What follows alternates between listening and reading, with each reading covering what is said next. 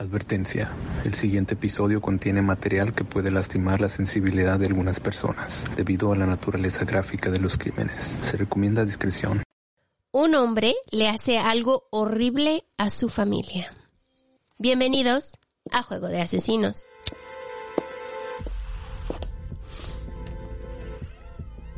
No, no, no, no, don't do it.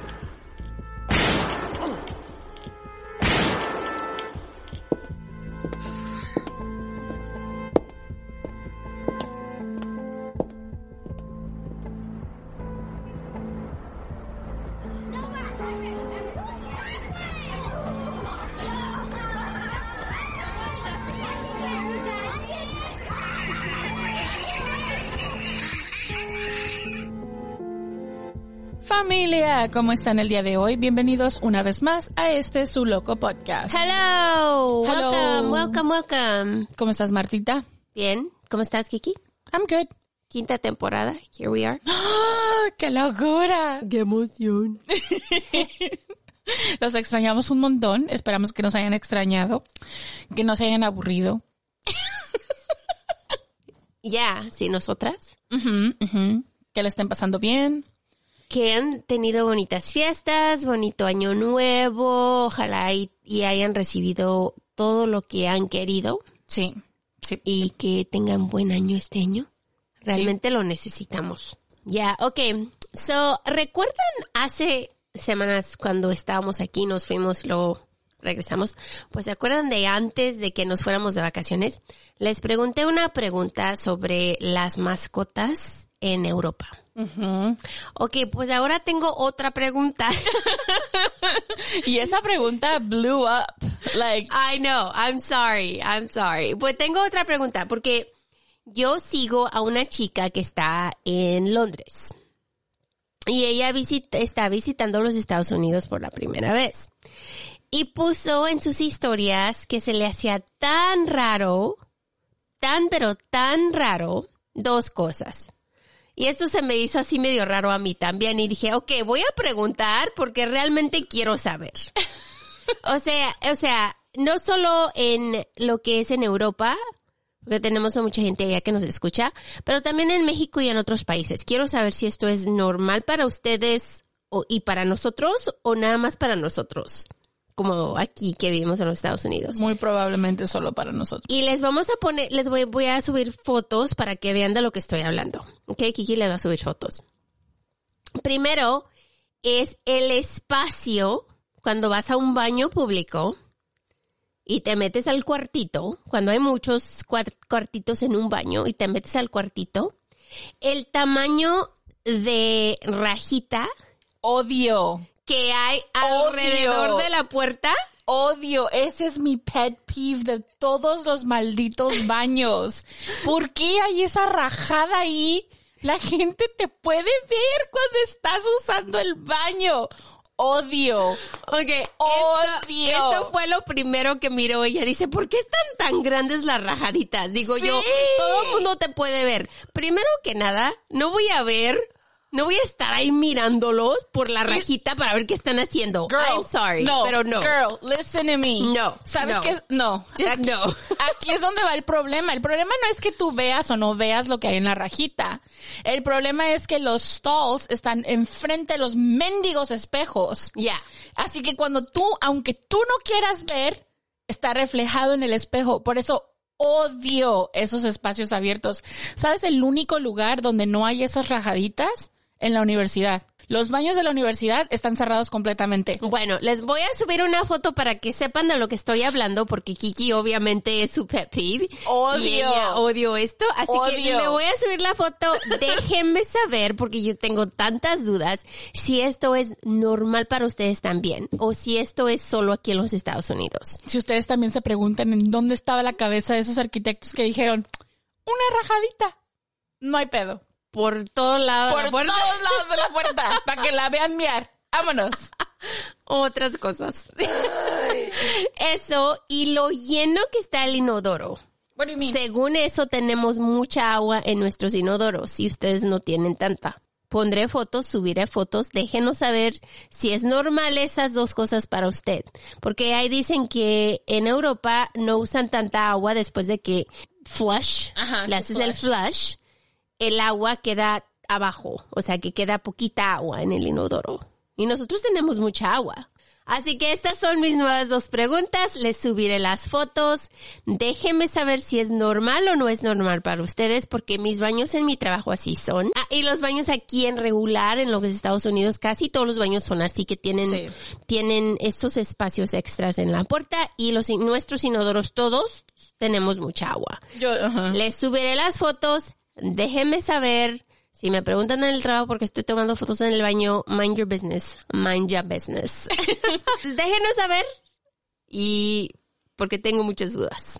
Ya. Ya, ya. Largo, largo el intro. Ya. Jesus. Y con- pues ahí con esa introducción de para que nos den aprendizaje, nos enseñen, acuérdense, nos encanta aprender cosas nuevas. No se les olvide suscribirse, like y comentar, que eso nos ayuda muchísimo a mover el podcast. Bienvenidos a esta quinta temporada. Es súper importante para nosotras que nos escuchen en todas las plataformas. Ya estamos en todos lados, no nada más en ebooks. Help us grow, help us grow, help us grow. Y síganos en social media. Aparecemos como arroba juego de asesinos guion bajo podcast. Estamos en Instagram, Facebook, TikTok, pero no tenemos Twitter. porque Twitter es del diablo. También no se les olvide darle una checadita a nuestra tienda de mercancía que siempre está abierta, tenemos nuevos diseños. Pásenle por ahí, les dejo todos los links en la cajita de descripción. Y mil gracias a nuestros iVox Premium y patrones. Gracias por ayudarnos a crecer y por ayudarnos a hacer un mejor podcast. Nos, ha- nos han ayudado tremendamente. Los queremos un montón. Besotes a todos. Y como siempre no se les olvide, un pequeño recordatorio. No somos profesionales, No somos locutores, ni narradoras, ni investigadoras, ni abogadas, ni policías. ni especialistas de ningún tipo. No, solo somos dos simples mortales a las que les gusta mucho el true crime. Y hacemos muchísimo research para los casos que aquí se presentan. Usamos el Spanglish porque es lo que nos fluye. Este podcast es una combinación extraña entre true crime y risas, Y no, no nos reímos del crimen. ni de las víctimas. Nos reímos de nuestros muy malos ejemplos, tonterías. mala pronunciación, Usually me. eh, me too. Entre otras cosas. Si en algún momento crees que el true crime, la risa o cualquier cosa que hacemos en este podcast no van de la mano, No somos el podcast para ti. Sorry, bye. lo sentimos, no te vamos a gustar, créenos, pero te agradecemos que hayas intentado. Y esperemos que encuentres el podcast de tu agrado dentro de la plataforma de iBox que tiene muchísimos. Yo soy Marta. Y yo soy Kiki. ¿Están listos? Vamos a jugar. Este es el rabbit hole Del rabbit hole, de los rabbit hombres que asesinan. Ya, ustedes saben a Marta cómo es. Ay, sorry. A ella no la pueden poner a buscar una cosa porque luego toda la semana se trata de eso. anyway. Mesak Damas nació el 2 de julio de 1976 en Haití. Su vida fue muy fea desde el principio, ya que estaba llena de violencia doméstica. Se dice que su padre no solo le pegaba a su madre, pero también a los niños. No solo tenía violencia en casa, pero la familia era muy pobre y en ocasiones no tenían para comer. Su madre era una persona muy religiosa, así que todos los niños eran religiosos también. Cuando cumplió cinco años, su padre lo abandonó a él y a su familia, dejando a su madre como madre soltera. Ella tuvo que trabajar y a pesar de todo esto no podía salir adelante. Cuando Mesak cumplió 10 años, ella decidió mudarse a los Estados Unidos, pero dejó a todos sus niños en Haití con sus familiares, para poder encontrar hogar y después pedir a los niños. Sus familiares no eran cristianos, pero sí practicaban vudú. Dejó a todos sus niños, imagínate. No solo no tienen padre, pero ahora no tienen madre. Y tú sabes que cuando dejan a los niños con los familiares no los tratan bien. Sus padres jamás regresaron por ellos, así que los niños sufrieron muchísimo. La familia era tan pobre y los niños se mudaban de casa en casa ya que nadie los quería. Todos se quejaban porque tenían que darle de comer a estos niños, así que lo pasaban de una casa a otro. Mesak fue abusado físicamente casi todos los días y también miró mucha violencia doméstica en las casas en las que se quedaba. Mesak duró mucho tiempo viviendo con su abuela materna y se dice que ella era una bruja que practicaba vudú. Su abuela vivía sola con Mesak, así que él no tenía a un hombre que le sirviera como su padre. Su abuela lo enseñó que las cruces eran malas y él les tenía mucho miedo. Acuérdate, ella le gusta la brujería, así lo que es cualquier cosa que es religiosa, a ella no le gustaba. A la edad de 18 años, ya adulto, decide empezar su propia vida y decide mudarse a los Estados Unidos. Cuando llegó, inmediatamente se fue a vivir con sus parientes, que vivían ahí pero no tenía un lugar estable. Y nuevamente cambiaba de casa en casa. Y es que este hombre desde pequeñito no ha tenido una, una persona que realmente lo ame y un lugar estable. Creo que es lo único que conocen. Es lo único que conoce, claro. Solamente conoce ir de casa en casa, no tener protección de nadie, ser su propio, um, like te cuidas tú solo, ¿sí sabes? Y Primero mis dientes. sí, y, y lo que sea de ahí, porque curiosamente este tipo de, de, de trauma en el futuro se va a presentar cuando él sea adulto.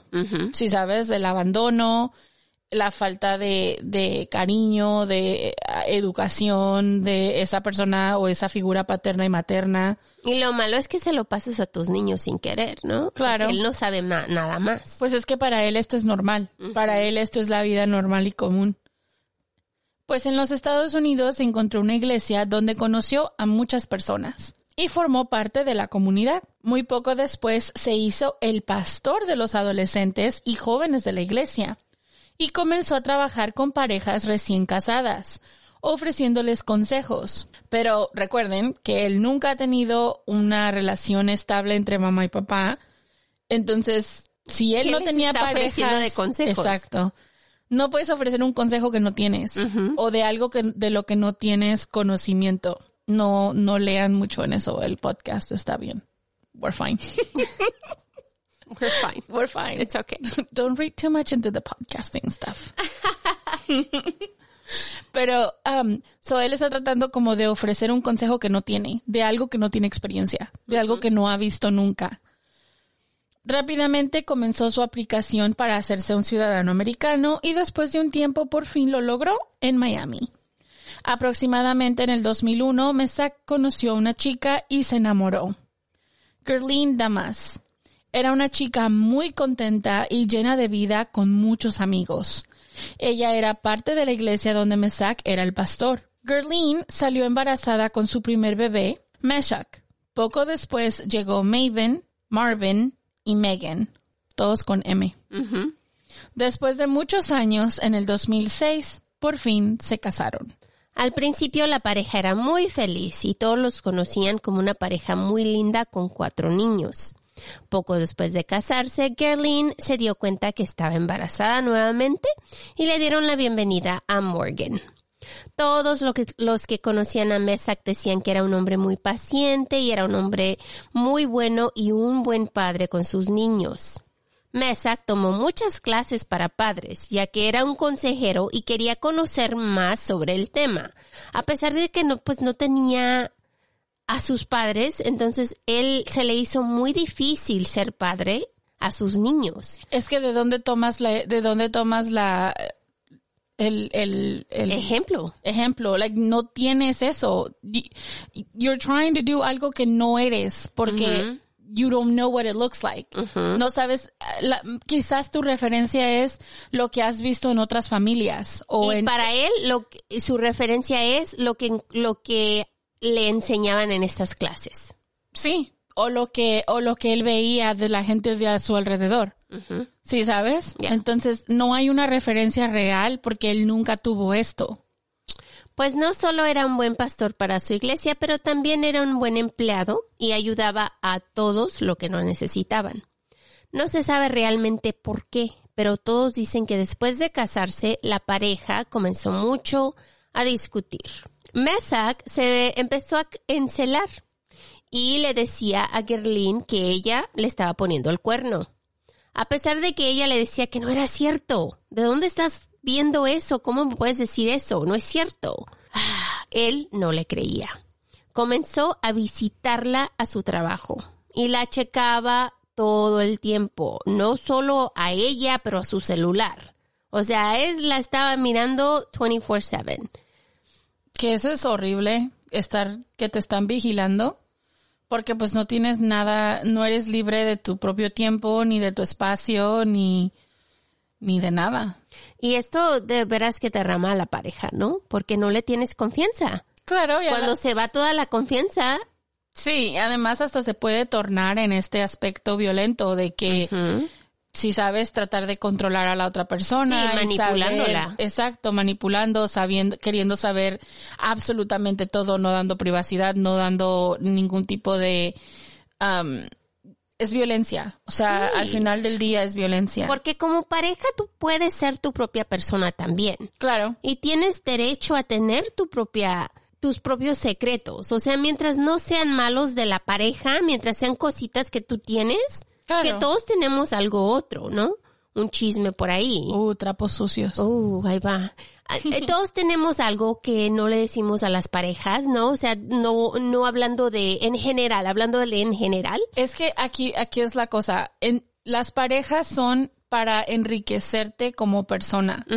Pero eso no te quita tu individualidad. No, porque So- todavía puedes tener tus cositas. Claro. O sea, no estoy hablando de cosas malas, estoy hablando de cositas que puedes tener entre Eres tú. un individuo, eres un individuo aparte de tu pareja. O, por ejemplo, el hecho de que puedas salir con tus amigas, chismear, ah, y no salir a, a comer con tus amigas o hacer cosas o tener un hobby. Tener una vida aparte, de tu pareja. de tu pareja, exacto, porque al, al final del día la pareja lo único que está haciendo es enriquecerte como persona, agregando algo a tu vida, no quitándote esto. Entonces, en el momento en el que tu relación te está quitando libertad o te está quitando tus cosas que a ti te gustan o tu familia o tus amigos, esos ya son banderitas rojas y hay que tener mucho cuidado porque esas cosas, lo que tiene la violencia es que se mete a las relaciones de una forma muy subtle, como muy, muy bajita y de repente comienza a incrementarse.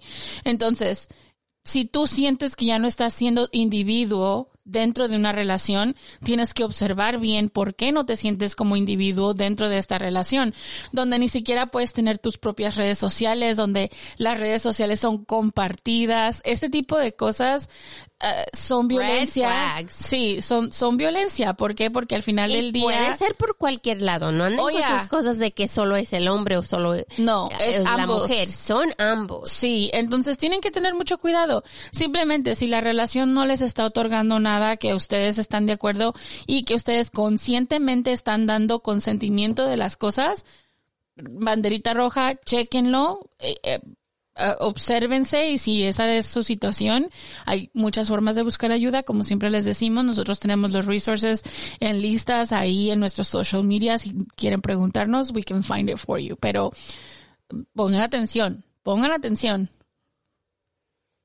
Pues el 2 de enero del 2009, la pareja comenzó a discutir como siempre. Mesak nuevamente la culpó de infidelidad y ella lo negó. Gerline tenía a Morgan en sus brazos y Morgan solo tenía meses de nacido. Cuando Mesak le pegó, le pegó tan fuerte que ella accidentalmente soltó al bebé y cayó al piso. Gerline llamó a la policía después de cerciorarse que Morgan estaba bien. A pesar de un golpe, el bebé se miraba pues dentro de lo que cabía bien. Cuando llegó la policía, arrestaron a Mesak y lo arrestaron por violencia doméstica. Después de una audiencia, lo dejaron en libertad, pero no podía acercarse a Gerline o a los niños. A pesar de esto, Mesak comenzó a mandarle flores todos los días y a pesar de tener la orden de restricción, aún utilizaba su llave para entrar a la casa y pedirle perdón a su esposa en persona. Que esto es uno de los, de los ciclos que lleva la violencia doméstica, que le llaman el periodo, you know, del honeymoon o cuando ellos te piden perdón, nunca más lo voy a volver a hacer, they're acting nice, se portan sweet, and they hacen cosas que tú crees que están cambiando y de esta forma manipulan las relaciones para poder continuar con el ciclo de violencia que se viene.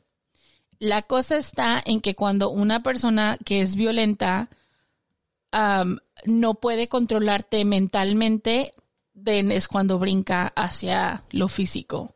Ya, la violencia. Y se repite. Esto es un ciclo, nunca acaba. Hasta que uno de ellos decide terminarlo. Pues la corte mandó a Mesak a tomar clases para controlar su furia. También lo mandó a tomar clases de padres. Después de un tiempo, Gerlin comenzó a preocuparse, ya que Mesak llamó al Departamento de Niños y Familia del Estado para tratar de quitarle los niños. Es que ha de haber dicho, ¿sabes qué? No está funcionando las flores, no, no me estás perdonando. Ok, ahora te voy a dar por, Por otro lado y te te voy a tratar de quitar a los niños porque ahí sí te va a doler. Pues Gerlin cambió todos los candados de la casa para que no pudiera entrar, pero él encontró una manera de ir a verla. Le pedía a sus amigos sus coches para que los oficiales no lo conocieran cuando él iba a la casa. No llegaban su coche, llegaban otros co- coches raros, los oficiales pues cómo se iban a dar cuenta que iba a visitarla, ¿no? Iba después de su trabajo todos los días. Él trabajaba hasta las 3 de la mañana. Imagínate que vaya a las 3 de la mañana a ver a tu casa. Creepy. Que da miedo. I'm sorry. Gerlin lo reportaba y cada vez él encontraba una manera nueva de ir a verla. Una de estas veces él quebró una de las ventanas para entrar a la casa. Y Gerlin le habló a la policía en pánico. Ella, esta señora tenía a la policía eh, de emergencia en primer dial, ¿no? Porque tanta que entraba este hombre y aún no se deshacía de él. No sé si miraste el show Made. No lo pude acabar Ok, porque es muy en el triggering. show, el show Made es uno de sus shows que se trata de violencia doméstica. Está buenísimo, se los recomiendo. Ese show, lo primero que ella hace, y, y esta es una muchacha que va a la internet, busca ayuda para personas que tienen problemas como ella, inmediatamente encuentra a un lugar donde la donde ella puede ir, llama a un Uber, la llevan, entra sola con su bebé, le quitan su teléfono, le quitan todas sus pertenencias, todas sus cosas, todo lo que ella trae y las meten a un centro, es como una vecindad pequeña para madres que están huyendo de un hogar así. Sí las hay. En los Estados Unidos las hay. No sé, en otros países no te podría decir, pero en los Estados Unidos sí existen. Lo único es Que a veces no que sabes. la gente no sabe. Las mujeres no saben que existen. Por ejemplo, te doy el ejemplo tuyo. Tú no sabías que existían. En ese tiempo no. No, para ahora ya lo sabes. Pero si tú lo hubieras sabido en ese tiempo, te aseguro que si lo hubieras sabido, tú Lo hubiera ido. utilizado, sí. Porque realmente son para eso. Te quitan el celular para que no te rastreen, porque hay muchas personas que están en tanto Es peligro. que esta es la cosa. Eh, Gente como este hombre que no paran. Es que no paran. No hay forma de que ella pueda ni siquiera dormir tranquila. No, Porque este va. hombre puede cruzar la puerta en cualquier momento. O sea, Pues en este show no te dejaban usar el teléfono ahí, el celular, un celular. Y cuando ibas, si querías usar un celular, te prestaban uno, uno de esos burners. Pero tenías que caminar a tres o cuatro cuadras del lugar. sí, para que no pudieran localizar en en caso dónde de que te estabas. localizaran. Ya. Entonces sí los hay para personas que lo necesitan. Lo malo es que mucha gente no sabe de ellos. Hay que poner la palabra allá afuera. Y empujarlo y enseñarle a la gente que eh, esto es algo que existe. Porque en realidad dices, hay gente como esta persona, este hombre, que legalmente no le puedes hacer nada. Sí, ¿sabes? O sea, puedes llamar a la policía y se lo pueden llevar un día, 48 horas. Lo van a dejar salir otra vez hasta que no haga algo otra vez en contra tuya. Entonces, battery and assault no son, no son condenas grandes, son condenas maybe unos meses. Y si esta persona sigue empe- like, embebada contigo de que está obsesionado contigo de, de querer hacerte daño, va a continuar buscando a la víctima. Entonces, creo que sí está padre saber o, o pasar la voz de este tipo de, de, de ayuda y apoyo De recursos. y recursos y continuar haciendo, haciendo programas que, que ayuden en Sí esto. los hay. Yeah. Sí, o sea, continuar apoyando este tipo de programas para que las, las víctimas pues tengan una outlet, ¿no? Algo a donde ir. So, poco después del incidente, ella y los niños se mudaron de la casa. Como él no sabía dónde vivían, la comunicación entre ellos mejoró. Para marzo del 2009, ella por fin lo dejó mudarse a su nueva casa con ella y los niños. Que es lo que les digo siempre, la etapa de honeymoon perpetúa el, el, ciclo de violencia. A pesar de que lo dejó vivir con ellos, ella le dijo que no lo perdonaría y que quería el divorcio. Que solo lo dejó entrar porque los niños le habían rogado y le pedían todas las noches. Así que dijo que los niños estaban sufriendo y por eso lo había dejado entrar de regreso. Gerline le dijo a Mesac que su madre le había dicho que si ella lo perdonaba, hablando de su madre, jamás le iba a hablar el resto de su vida. Cuando Mesac le preguntó a Gerline si lo iba a dejar, ella le dijo, y la citaré, no sé lo que voy a hacer. Mi mamá tiene razón. Como te dije antes, te voy a dejar y me voy a divorciar de ti. Mesac le dijo, lo citaré, baby, déjate digo algo. Si tú dices eso otra vez, voy a matar a tu mamá. Te voy a matar a ti y me voy a matar yo solo. He's a violent person. No lo está diciendo por decirte. Por algo te lo dice. Ya, te lo está diciendo porque es una persona violenta. No está jugando. No. El 16 de septiembre, Gerlin le dijo a Mesa que si él la tocaba otra vez, que iba a pasar el resto de su vida en la prisión y que jamás iba a mirar a sus hijos otra vez. Después de esta conversación, Mesac pensó en quitarse la vida y también en quitarle la vida a ella también.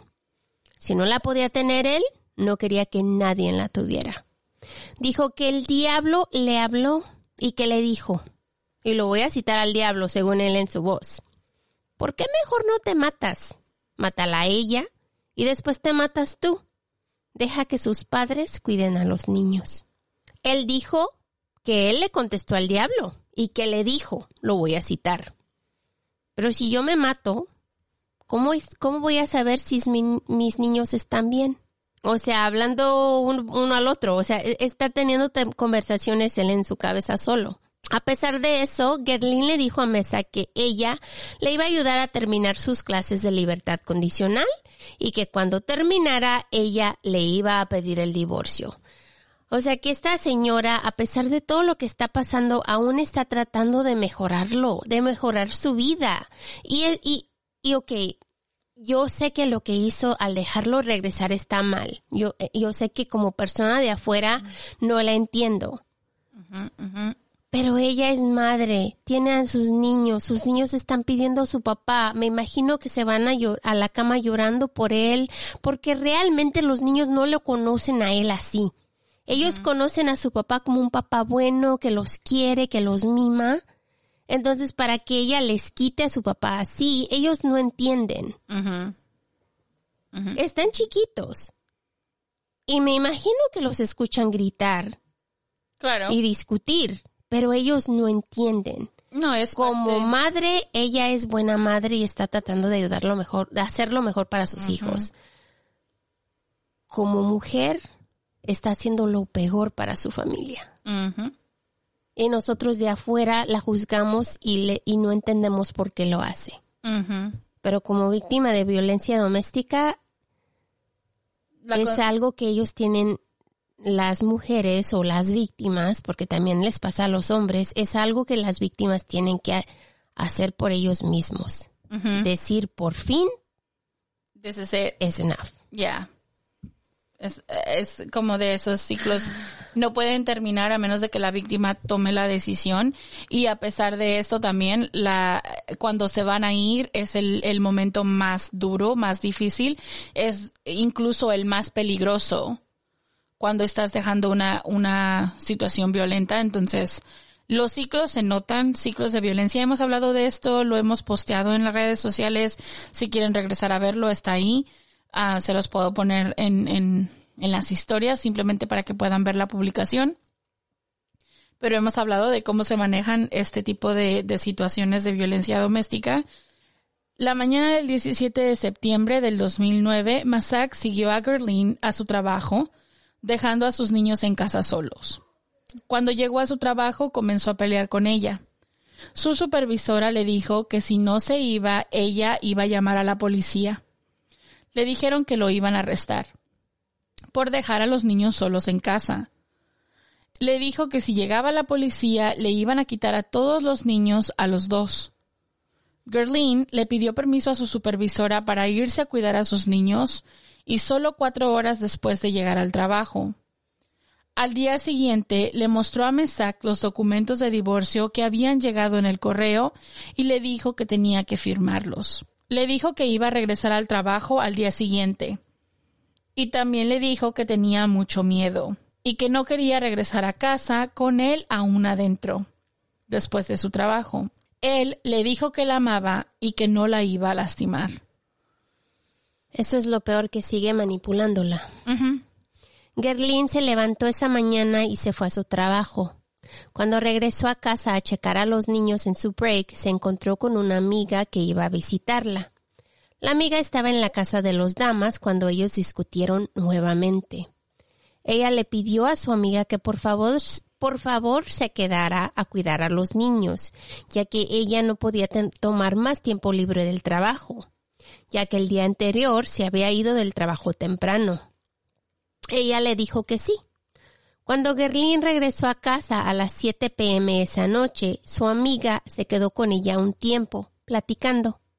Poco después, Mesak llegó del trabajo temprano. Le dijo a su esposa que tenía un dolor de cabeza y que regresó a casa temprano por eso. Lo que no le dijo fue que él fue al trabajo de Gerlin con el coche de su amigo. Se estacionó afuera, donde la podía mirar y vigilar hasta que ella salió del trabajo. Después regresó el coche de su amigo y llegó a la casa aproximadamente a las 8.42 esa noche. Poco después de llegar a casa, Mesak le dijo a Gerlin que tenía que ir a un mandado y salió aproximadamente a las 10.30 de la noche. Fue a Walmart, donde compró cinta, un cuchillo para filetear y un paquete de chicles, y así regresó a su casa. De acuerdo al reporte de la corte, Mesak regresó a casa esa noche y asesinó a su esposa, Gerlin Diudamas. Meshach Sak Damas, de nueve años, Maven Damas, de seis años, Mervyn Damas, de cinco años, y Megan Damas, de tres años, y a Morgan Damas, de diecinueve meses. Después de asesinar a su familia, manejó al aeropuerto de Miami donde compró un boleto de ida a Port-au-Prince, Haiti. Salió de los Estados Unidos a las 9.50 de la mañana. El 18 de septiembre del 2009 por American Airlines, vuelo 1291. He told her. Le dijo, y lo hizo. Y lo hizo. El 19 de septiembre del 2009, la familia de Gerlin llamó al departamento del alguacil del condado de Collier y le pidieron a los oficiales que por favor hicieran un welfare check en 864 Hampton Circle en Florida. Cuando los oficiales llegaron, tocaron la puerta varias veces y nadie respondió.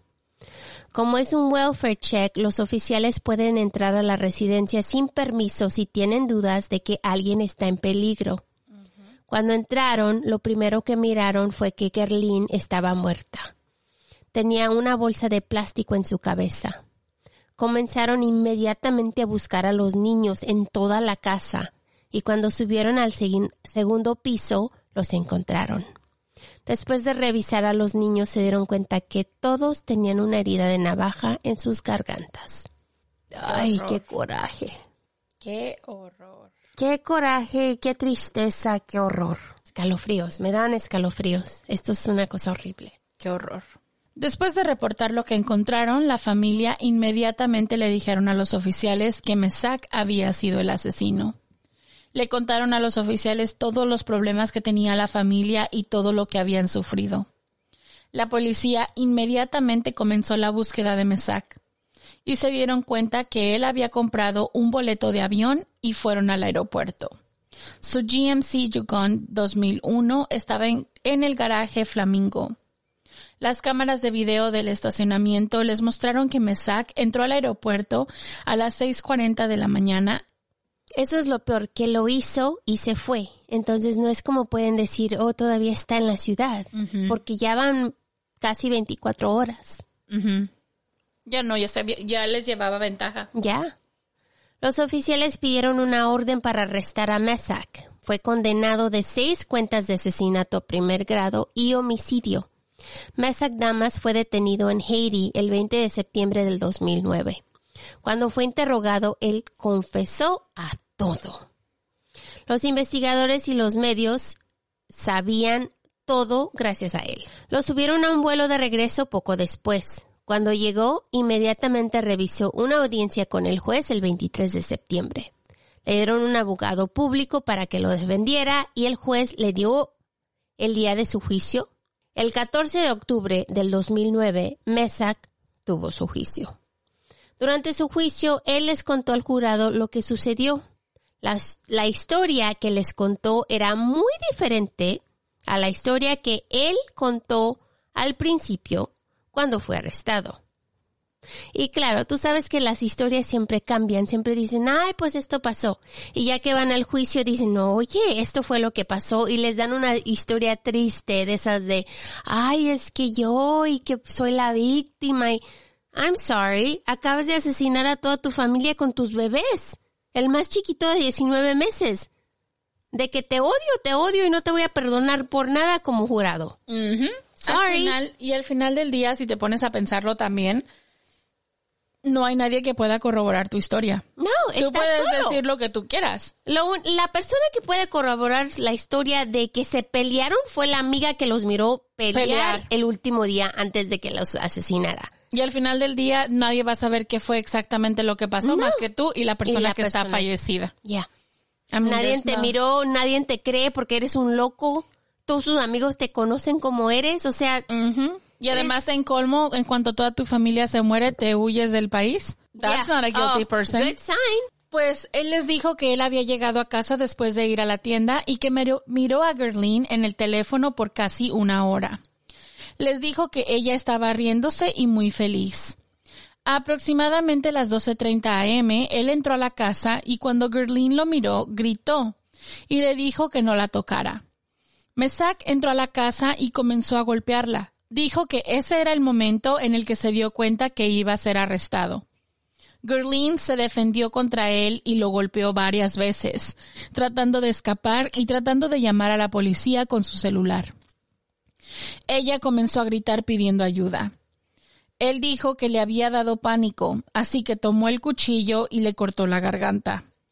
Según él, ella estaba en la cocina cuando la asesinó.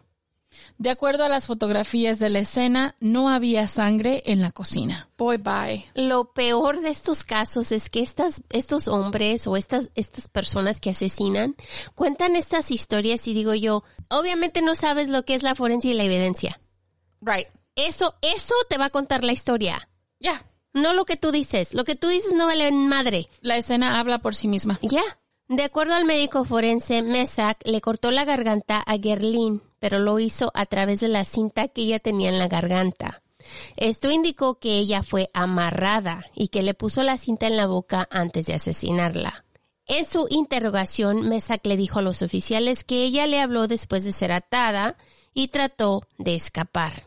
El reporte de los oficiales les dijo que Gerlin estaba atada con mucha cinta y que le puso en exceso porque Gerlin estaba haciendo mucho ruido y que él no quería que los vecinos la escucharan. También usó un cable para atarla ya que la cinta no era suficiente para detenerla. En su declaración dijo, y lo voy a citar, Dije que te dejaría vivir, no te mataré, pero mataré a todos los niños enfrente de ti. Dije que te dejaré ir, pero quemaré la casa conmigo y los niños adentro. Ella quería hablar, le quité la cinta adhe- adhesiva y ella dijo, te quiero mucho. Le dije, ¿por qué me mientes? Ella dijo, por favor, no lastimes a los niños. A las dos de la mañana, con el cuchillo en la mano, pensé, me voy a matar también. Pero es cuando dije, si yo me mato y ella está muerta, ¿quién va a cuidar a los niños? Pues es cuando él subió las escaleras y de acuerdo a él, le cortó la garganta a los niños a uno por uno. Dijo que cuando asesinó a Megan, escuchó una voz que le dijo, buen trabajo, síguele. Cuando él se negó, dijo que una voz le dijo, si puedes, síguele. Así asesinó a Marvin y comenzó a empacar su maleta. Planeaba dejar a Morgan y Meshach con vida. Cuando bajó las escaleras miró a su esposa llena de sangre y dijo que no le había gustado la escena. Así que cortó la carpeta para cubrirla. Después la voz en su cabeza le dijo, lo citaré, te faltan dos, que al cabo tú vas a morir. ¿Vas a dejar a los niños solos?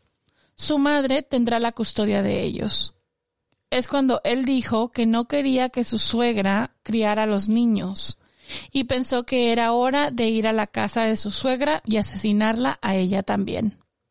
Después de eso subió las escaleras y terminó de asesinar a sus dos niños que aún quedaban con vida. Les dijo a los oficiales que Morgan fue el que murió más fácil y que Meshach, de nueve años, fue el que peleó con él y el que duró más para morir. Estaba más grande, pobrecito. Después de los asesinatos se cambió su ropa, metió el cuchillo en el mueble del cuarto, terminó de empacar su maleta y se llevó la bolsa de Gerlin y contempló nuevamente suicidarse. Pero cambió de idea y decidió irse al aeropuerto.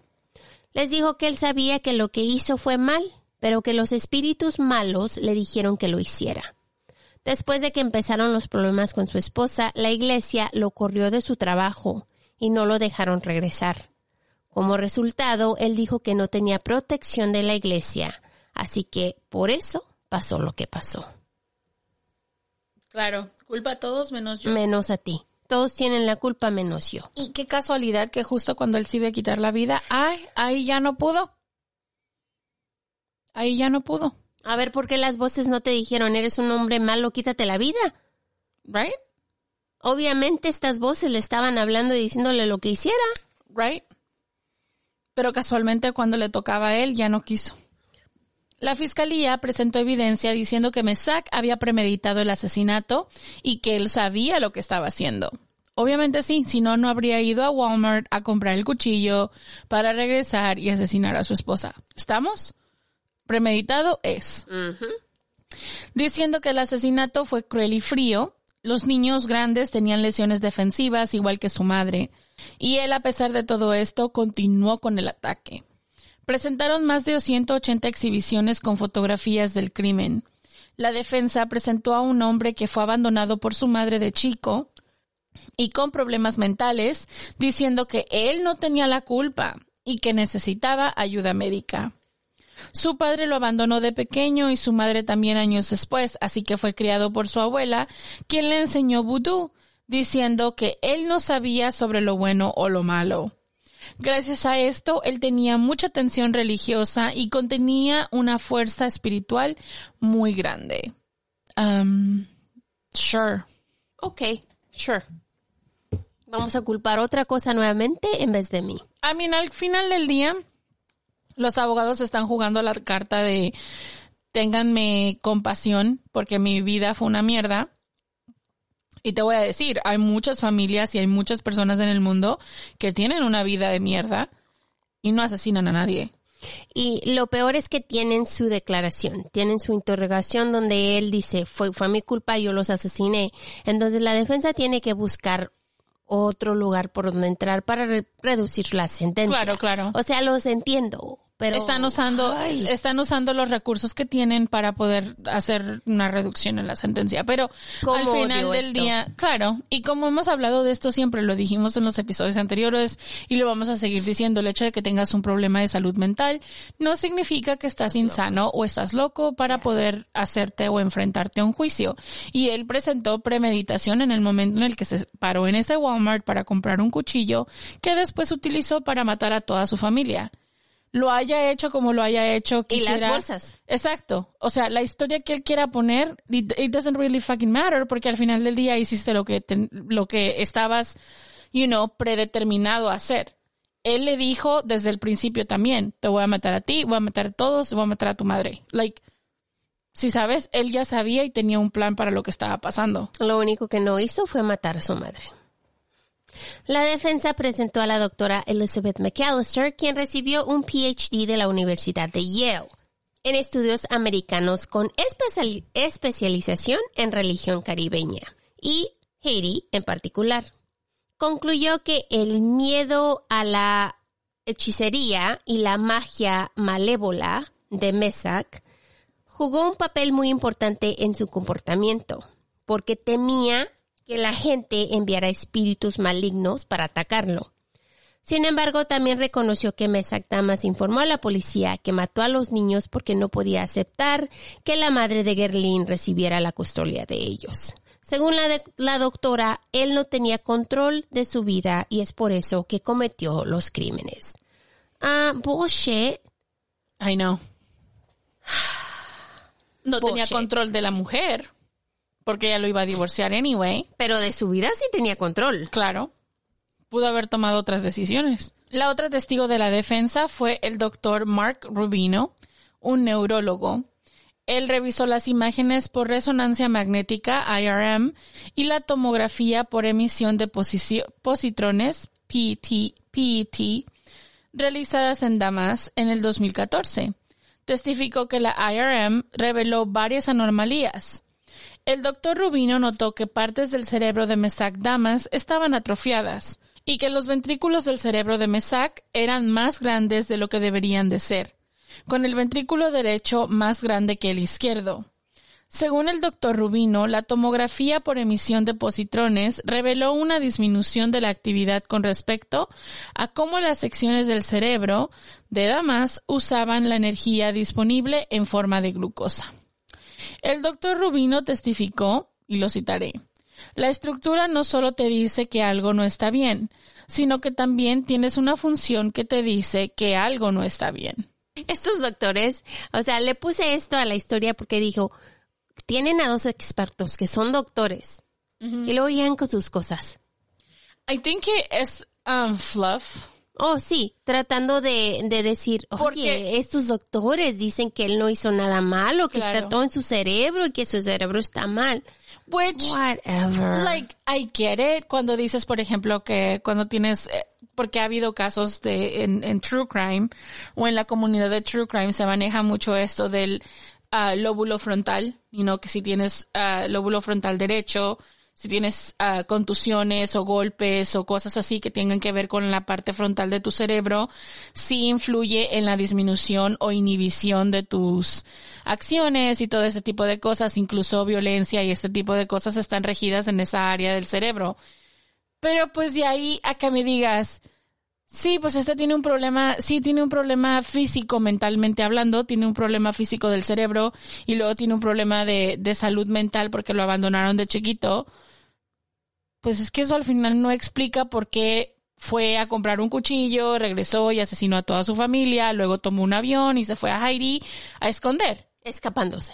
Sabiendo que se está escapando. Si él no supiera que esto que hizo está mal, no se hubiera escapado. No. O sea, you know what I mean? ¿Y para qué necesitaba el cuchillo? Porque consiguió un cuchillo para filerear. O sea, para filetes. You know, probably very sharp. Oh, yeah. So that's what I'm saying. Like, sí, tú me puedes venir a decir que tiene problemas en la cabeza, pero Mm, eh, todavía no me estás demostrando que, que no es cool. Si sabes, no me estás demostrando nada. Pues el doctor Rubino revisó el informe de los servicios médicos de emergencia. En un accidente automovilístico del 2009 que ocurrió antes de los asesinatos en los que Damas se salió de la carretera, señaló que Damas estaba inconsciente cuando fue descubierto, por lo que no estaba claro si el accidente causó la pérdida del conocimiento o si la pérdida del conocimiento causó el accidente. Aunque el doctor Rubino señaló que el accidente podría haber contribuido a las an- anomalías cerebrales de Damas, opinó que había demasiadas anomalías como para ser causadas por el accidente. En, en otras palabras, diciendo, oh, pues tenía problemas mentales, por eso se accidentó y eso tal vez fue lo que causó que matara a toda su familia.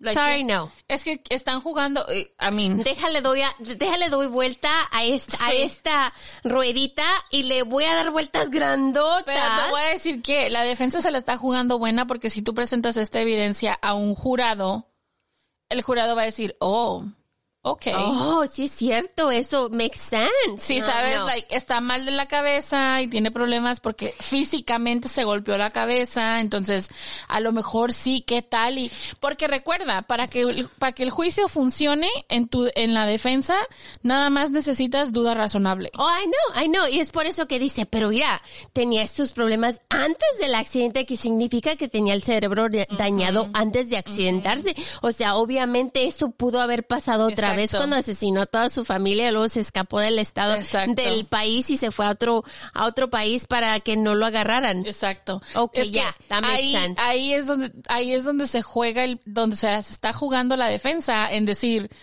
mientras yo instale una duda razonable en el jurado, ya chingué. Sí, sabes, o sea, si los I hago know, que se, I know, pero cada vez I Es más- cringe, I cringe porque sí, yo sé. A mí la defensa de los abogados de defensa, y yo trabajo para abogados de defensa, te diré, pero los abogados de defensa cuando Criminal. se trata criminal, me, me cagan. Ay, me caen gordos. No los... Yo siempre lo he dicho. Yo entiendo el trabajo. Sí, En- y- I- sí. I know, I know. Yo sé por qué lo hacen. Tienes pero- que tener, tienes que tener, yo siempre lo he dicho, yo precisamente por eso siempre dije, yo nunca podría ser abogado de defensa criminal. No Porque puedo. tienes que tener, tienes que tener cierta sangre fría para poder hacer esto. Ah, Civil te lo creo, porque hablamos de negocios y eso, pero... Sí, el, el hombre cruzó mi barda, mira el árbol, la Ah, mi raíz árbol del se cayó. árbol. Ok, ya, ahí puedes comprobar otras cosas, pero criminal, I just, no puedo. I can't. It's too much. Pues el doctor Rubino finalmente concluyó que la resonancia magnética de damas era más compatible con la esquizofrenia, que esto implica una interpretación totalmente errónea de la realidad. Explicó además que las anomalías en el cerebro de Mesac Damas podrían haber afectado su comportamiento en forma de deterioro del juicio, disminución del control de impulsos, falta de planificación, deterioro de la toma de decisiones y disminución de la capacidad de comprender lo que está bien y lo que está mal. No, it didn't, porque se tomó un avión. Cuando tú te tomas un avión, eso quiere decir que estás tratando de ocultar lo que acaba de pasar, porque sabes que lo que pasó está mal. Escapar, la palabra mejor, escapar. Estás consciente de que lo que hiciste es malo, por eso te estás yendo, por eso estás huyendo, porque sabes que lo que hiciste está mal. Does that make sense? I can't, I, just- can't, I can't. It's so ridículo. Ay, ay, Dios mío. Yo los entiendo, abogados, yo los entiendo, pero es que Pero- esto, esto Ah. cruza esa línea que dices, ay, por favor, señor. Cuando la fiscalía le preguntó al doctor Rubino, usted indicó que el acusado mostró un ejemplo de falta de planificación, basado tanto en la fecha en que ocurrió el crimen como en la fecha en que huyó de los Estados Unidos. Le preguntaron, ¿recuerda eso en su declaración? Él contestó, sí, lo dije hace una semana o diez días. Dije algo así. La fiscalía le dice, ok. Rubino dice, sí, hace unos días. La fiscalía dice, asesinar a su esposa, a sus cinco hijos, luego abandonar los Estados Unidos días después. ¿Es eso indicativo de falta de planificación por parte del señor Damas? Rubino contesta, ciertamente. Para un asesinato en primer grado donde lo planeas, también planeas tu escapada si eres un buen planificador. What? Sir. Sir. Go home. You're drunk. Go home, you're drunk. What? Ay, ¿por qué? ¿Por qué? ¿Por qué me hacen esto? Y es que da risa porque cae en lo ridículo. Señor, váyase a su casa. Se le está notando lo borracho. Después de las declaraciones, el juez dijo que Mesak Damas era capaz de seguir con su juicio y que estaba de mente sana para hacerlo. We knew that. Pudimos haber llegado a esa conclusión sin tener al señor Rubino ahí. Ese señor Rubino no les ayudó con nada, les diré. He didn't help. Ni ayudó. ¿Para qué lo quieres ahí pagando Yo un experto? que la defensa dijo, este, este aquí va a ser. Y al último, ah, Le man. pagas a un experto que no te ayuda en nada. We fucked up. We fucked up. Me encantan estos juicios, te diré. A mí también. Me encantan. Porque es Para ridículo. vivo, para estos. Cae en lo ridículo. Que de verdad digo, si eres el juez, si eres el juez te la estás curando. Mic drop. Si sabes, estás así como de, ¿es neta, güey? ¿Trajeron este güey? ¿Neta? ¿Estás pagando cuánto ¿Neta? dinero? ¿Estás pagando por el experto? What? Like, ¿estás quitándome mis horas de, de juicio? Like, ¿para esto? Anyway, después de mucho tiempo y muchos breaks por parte de la defensa, porque ¿cómo no vas a tomar breaks después de este tipo de, de expertos? Por fin el juicio pudo continuar. El 24 de julio del 2017, ayer, empezó el cujuicio y Mesac despidió a su abogado y le dijo al juez, como siempre, gloriosamente, que se iba a representar él mismo. Ay, cómo nos encantan estos. Y ya el juez dijo, ¡Aras! el juez se negó. Así que el 31 de agosto, Damas metió una declaración a la corte para pedir un juez nuevo. El juez Frederick Hart fue reemplazado por Christine Grainer inmediatamente.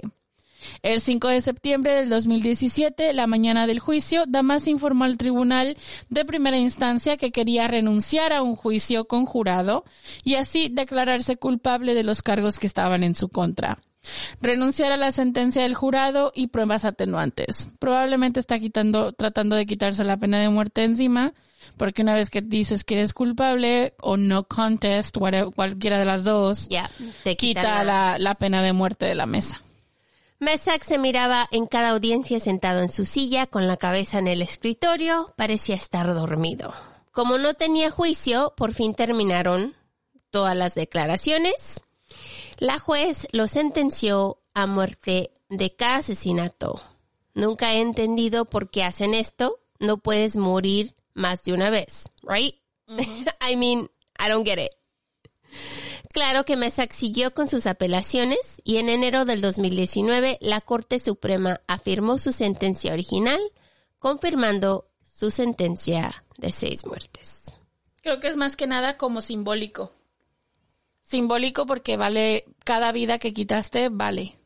Ya. So Y yo pienso que lo malo que él no hizo, tú tienes razón, cuando tú das un plea deal o cuando estás así, que, que te quitas el jurado y que dices, ok, me voy a declarar culpable para recibir sentencia menos, pero eso lo tienes que hacer antes de. Por ejemplo, cuando te están culpando dices, Sí. ok, si me, si me ofreces un plea deal, me bajas la, la, la sentencia que me vas a dar, me, de- me voy a declarar culpable. Mind you, he doesn't have a lawyer. Ya no y tiene ahora ya abogado. no tiene abogado. Entonces, Cuando él se declara culpable, ya no es como que hay un deal en la mesa. No, es por eso que la juez puede darle la justicia de Que muerte ella crea. que ella crea y en este caso le dio seis muertes. Claro, así O simboliza. sea, con, con una vale, pero o sea, es simbólico, es, es para que entiendas que cada una de las vidas que él tomó vale una muerte para ti. Ya. So, además de que si, por ejemplo, si quisiera liberarse de una, tiene que luchar la siguiente y la siguiente, y, la- ¿sí me entiendes? Pues lo malo es que él aún está en la cárcel y va a pasar ahí muchos años hasta que le llegue la, la muerte natural. la muerte natural. Porque así Lo es. bueno es que no tiene apelaciones más, porque la única que tenía ya la usó. la usó y no recibió libertad condicional, así que nunca va a ser liberado. Ujú. Y ahí se va a pudrir en la Se va prisión. a pudrir en la prisión donde debe de estar, porque el hombre obviamente está... Curioso del caso es que en ningún momento dijo que no lo hizo. No, desde el principio que empezó el juicio, el, Which el- is- el caso, él, él se declaró culpable. Which is remarkable para decir en este caso, porque muchos de los asesinos que hacen esto siempre dicen no. Yo no fui. Y se, y se, se declara, sí sabes, pero él desde el principio sí, o sea, no remarkable, pero sí, like, continuó diciendo, no, pues sí lo hice, ¿no?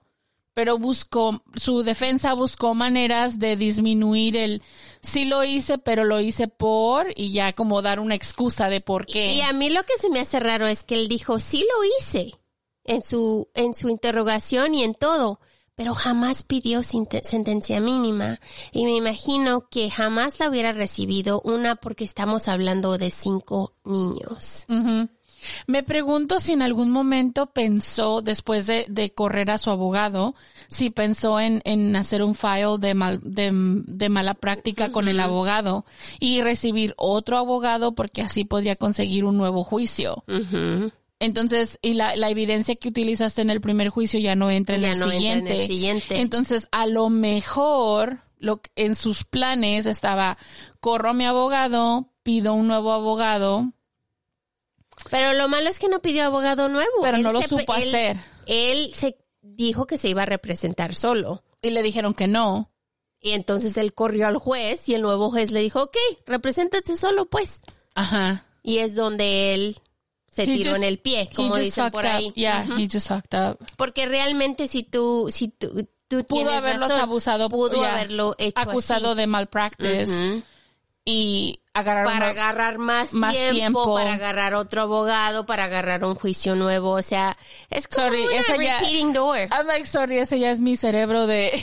No, es un repeating door. Lo Sí. malo que hizo es que sí, si hubiera funcionado como él no tenía Sin haber cambiado el juez. experiencia. Si hubiera continuado, no hubiera cambiado el juez, hubiera funcionado bien para él. Sí. Pero al mismo momento que tú dices, y lo, lo bueno y malo, lo bueno para nosotros y lo malo para él fue que cuando tú pides, cuando tú pides como defensa, cuando tú pides a un nuevo juez, tienes todo el derecho de agarrar un nuevo juez, si tú lo pides Claro, claro. y te lo dan inmediatamente. No te dicen, no, no, no, no, ellos te lo dan inmediatamente. ¿Por qué? Porque si no te lo dan, tú puedes decir, ese juez Tiene algo en contra de tiene mí. algo en contra de mí, no es justo este juicio, y entonces Se vuelve mistrial. un problema. Se- mistrial. sí. Ento- eh, eh, hay, o sea, tantos loopholes Muchos. en el sistema Muchos. que me, que me, ah, me caen gordos. Porque es por eso que muchos de los criminales duran muchísimo tiempo en el sistema de la prisión Claro. porque saben cómo manejarlo. Muchas de estas personas tienen unas mentes que dicen, en vez de usar lo que sabes para algo mejor, eres criminal, hijo de puta. Excuse my French. Pero it's true. es verdad. Y muchos de estos usan el sistema. Como la historia que cubrimos hace unos días del, del hombre que duró muchísimos años porque estaba ahí, ah, y voy a pelear esto y voy a pelear aquello y, Cada y dame otro, mínima. otro abogado y esto no sirve y duró años en el sistema hasta que por fin le dieron el juicio. O sea, si sabes trabajar el sistema, puedes durar muchísimos años ahí, sin Sí. juicio. Creo que a este lo que le falló fue el cambio de, de juez. Eso. Pudo haber pedido el cambio de juez una vez que le hubieran asignado un nuevo abogado, Abogado. y después de acusar al otro abogado de malpráctica y entonces ya hubiera como funcionado ahí otra cosa. La estrategia no le funcionó. No, es que no le supo hacer. No lo supo hacer, ya. Ya. Pero. Pero qué bueno que no lo supo A for hacer. effort, A for effort. Qué bueno que no lo supo hacer. Señor Rubio, ya no, ya no vaya de experto. Ya. Ojalá hayan ah, aprendido algo. En fin, no, no es cierto, no se crea señor Rubio si nos está escuchando. Que lo dudo. Ok, hemos llegado al final de esta historia tan horrible. Déjenos saber qué les pareció, qué pensaron, qué piensan. No se les olvide mi respuesta a mi pregunta. Después de- les vamos a subir fotos, no se preocupen. Y para terminar este podcast loco en otra nota, ya que esta historia fue muy fuerte, ah, vamos a hacer una pregunta. Déjenos saber qué es lo que quieran saber de aquí. Algo que tengan duda, algo que quieran saber, O que nos dejen sus preguntas. que nos dejen sus preguntas para nosotras, o sea, si de algo, de lo que sean, o sea, si es de las tiendas o el mall o algo, algo que quieran ver, que quieran, que si ustedes quieren que subamos un video, por ejemplo, les voy a dar un ejemplo, mucha gente quiere saber cómo es la Target. Really? Sí, en otros es- en otros países, en otros en otros lugares, ellos piensan que la Target es otra cosa de lo que es. It's just a store. Es una tienda, pero si quieren saber, déjenos saber y nosotros les subimos un video de lo que es Target o de lo que es In and Out. Así que déjenos saber, esta es para ustedes, esta pregunta la hacemos como de regreso a nuestra quinta temporada. Así que ojalá y, y si tienen algo, tienen alguna duda, quieren saber algo o les han dicho algo de lo que es los Estados Unidos y ustedes están así de cierto, pregúntenlo, lo que sea, estamos abiertas para las preguntas. Así que déjenos saber. Igual, mil gracias por estar con nosotros. Los queremos un montón. Gracias por regresar de nuevo a este loco podcast. Porque sin ustedes, No estaríamos aquí. los queremos un montón. Que tengan un lindo weekend y nos vemos muy, muy pronto. We love you guys. Bye. Goodbye. No olvides suscribirte, dejarnos un review, tu like y comentario que son de mucha ayuda. Para ver fotos referentes a los casos que cubrimos y los links a nuestra tienda de mercancía, Date una vuelta por nuestras redes sociales, Facebook e Instagram, donde aparecemos como Juego de Asesinos-podcast. gracias por escuchar.